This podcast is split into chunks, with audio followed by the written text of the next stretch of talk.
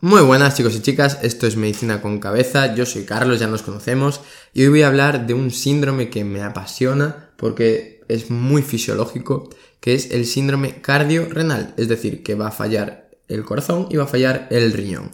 Va a haber muchos tipos dentro de este síndrome en función de dónde esté el problema principal. Si lo primero que falla es el corazón, será tipo 1 o tipo 2. Si lo primero que falla es el riñón, será tipo 3 habitualmente.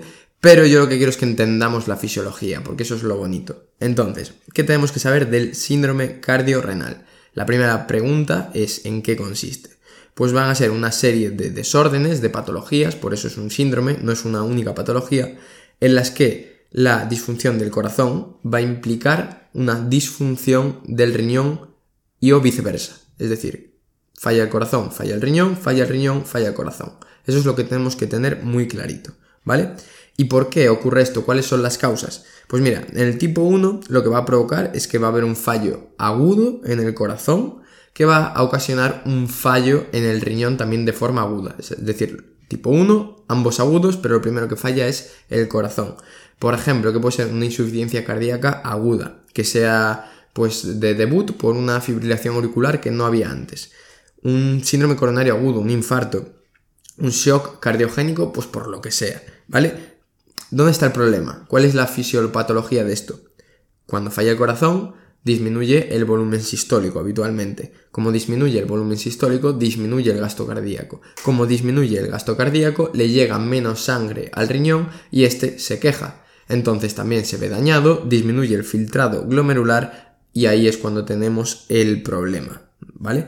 Que el riñón funciona mal. Por lo tanto, el riñón está funcionando mal porque el corazón está funcionando mal.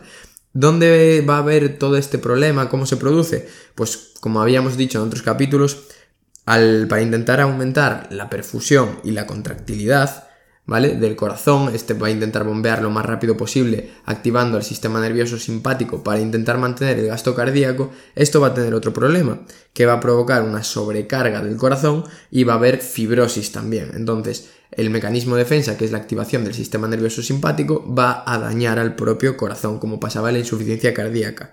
También vamos a tener un aumento de la presión venosa central, porque como se está bombeando menos sangre, el volumen sistólico ha caído, esa sangre no queda en el aire, queda retenida en las venas. Aumenta la presión venosa central, hay congestión venosa y aumenta la poscarga. Por lo tanto, también el riñón se va a ver dañado porque le va a llegar menos sangre. Todo este proceso se va a acumular y se va a acompañar de inflamación generalizada. Esta inflamación generalizada lo que va a provocar es que haya una, ¿cómo decirlo? Disfunción de todo el organismo, disfunción vascular, etc y también va a ocasionar daño en el corazón y en el riñón. Y la última de las cosas, llega menos sangre al riñón, pero también al resto de tejidos. Llega menos sangre al intestino, hay hipoperfusión intestinal y las bacterias pueden hacer un sobrecrecimiento, pueden liberar endotoxinas, etc. Entonces, que falle el corazón va a implicar un daño renal por muchas causas, como hemos dicho, por la fibrosis, el aumento de la poscarga por aumento de la presión venosa central, la inflamación generalizada que se produce, la hipoperfusión intestinal, etc. Ya sabemos un poquito de eso, de la fisiopatología.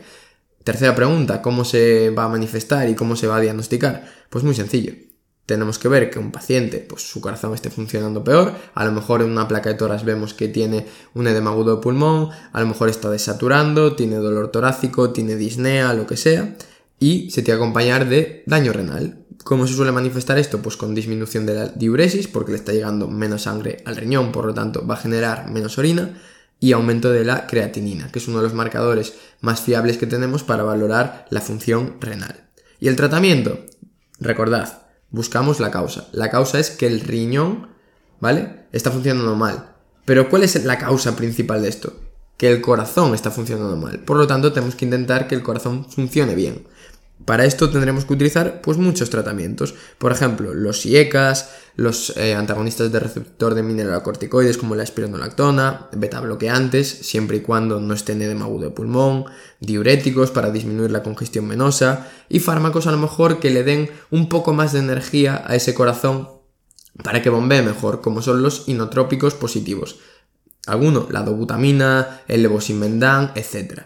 Lo que quiero que te quede sobre todo es que el tratamiento es el de la patología principal, que es el fallo cardíaco, y tienes que intentar que ese corazón funcione lo mejor posible.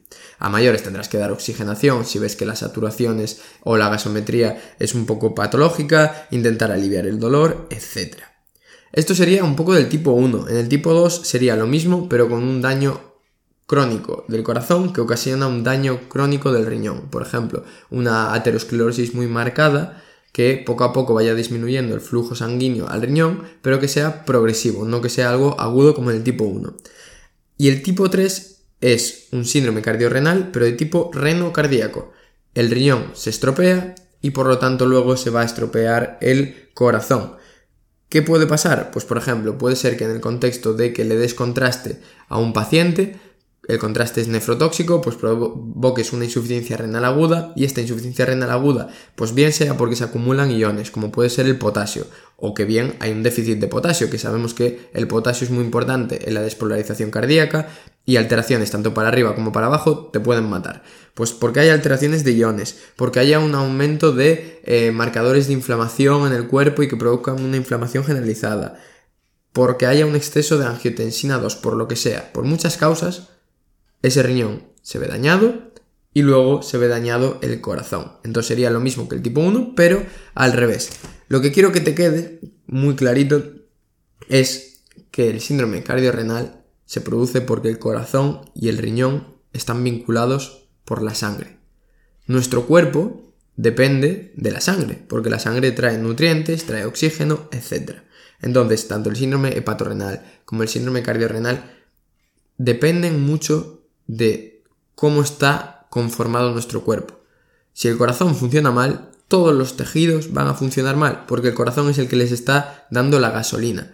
Entonces, el corazón y el riñón están muy relacionados porque el riñón se lleva el 20% de la sangre que bombea nuestro corazón, se lleva el 20% del gasto cardíaco. Entonces, evidentemente, se va a notar más que el corazón esté funcionando mal en el riñón que en la uña del pie, porque el riñón es un órgano muy potente y que necesita mucha sangre.